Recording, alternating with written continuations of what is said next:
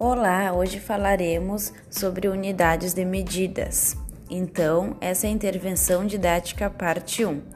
Unidade de medidas, nessa intervenção utilizaremos as mesmas questões do formulário, daquelas perguntas. Você é bom em matemática?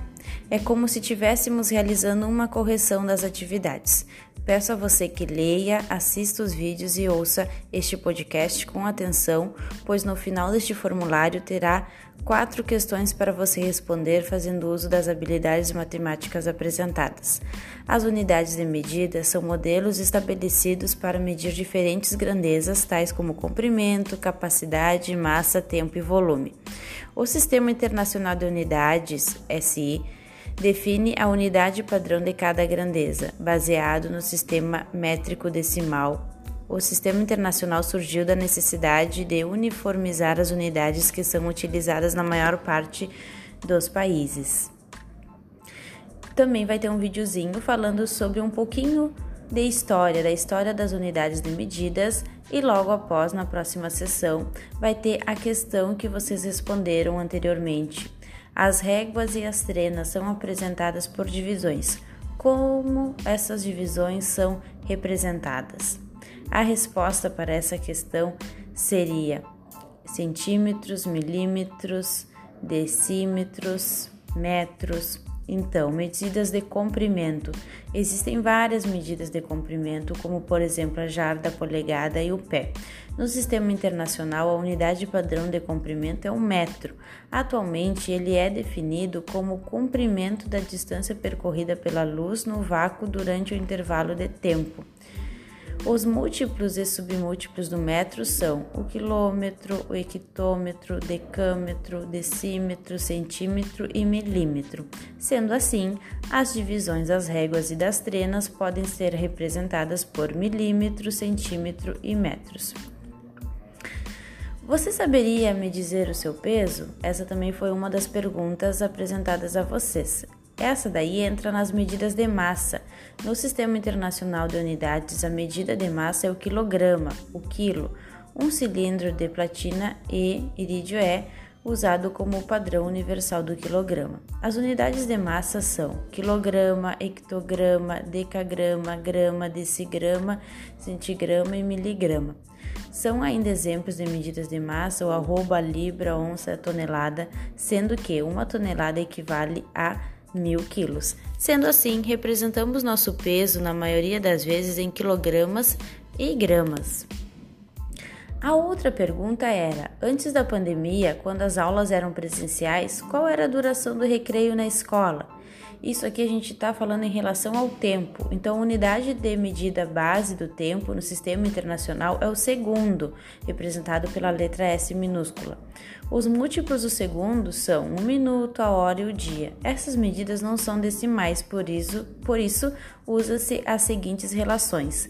Um minuto equivale a 60 segundos, uma hora equivale a 3.600 segundos, 60 minutos é igual a uma hora e 24 horas é igual a um dia.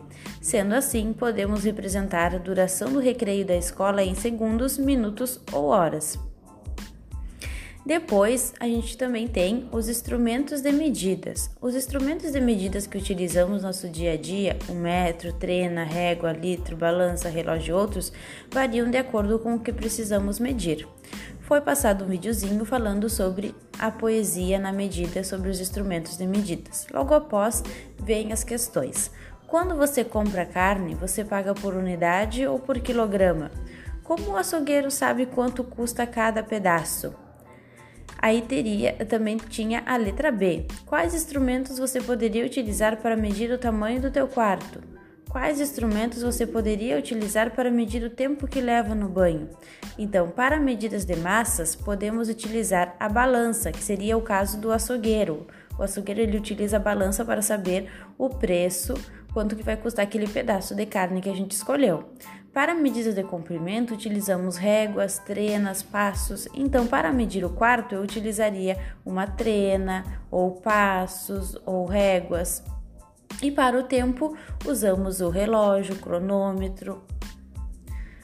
Tinha outra questão que também dizia: O, uh, em uma partida de futebol no domingo entre Grêmio e Internacional, o nosso famoso Grenal, iniciou às 16 horas e terminou às 17h50 minutos.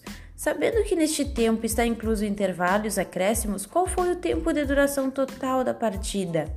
Então aqui era preciso realizar um cálculo que está apresentado aqui na imagem no formulário, um cálculo aonde teria que realizar 17 horas e 50 minutos menos 16 horas, onde o 50 ficaria 17, dois pontinhos 50, menos embaixo 16, dois pontinhos dois zeros, tá? Então, os dois pontinhos embaixo dos dois pontinhos como se fossem vírgulas, tá? Então, zero embaixo de zero, o outro zero embaixo do 5, o 6 embaixo do 7 e o 1 embaixo do 1 e realizar uma continha de subtração.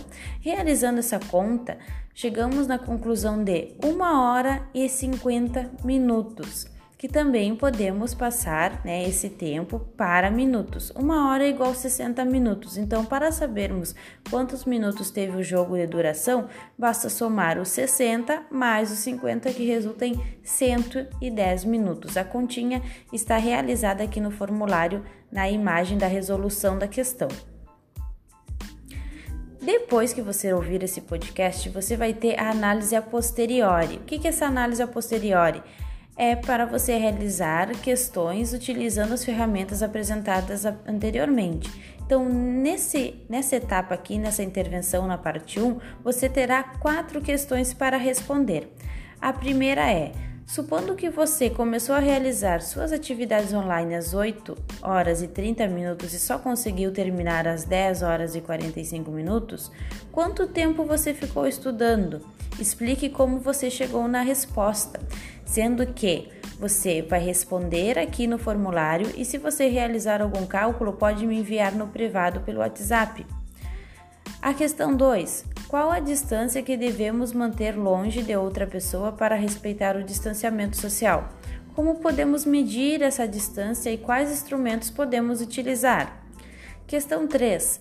As escolas costumam distribuir kits de alimentação para seus alunos. As unidades de medidas desses alimentos fazem parte das medidas de comprimento, de massa ou de tempo? Questão 4 e última desta, desta etapa. Supondo que todos os dias você reserve 90 minutos da sua tarde para estudar. Se você iniciar às 14 horas, qual horário você irá parar de estudar? Agradeço pela atenção de vocês, espero que tenham compreendido bem essa etapa das unidades de medidas e até a próxima etapa. Espero vocês na etapa 2, onde falaremos sobre regra de 3.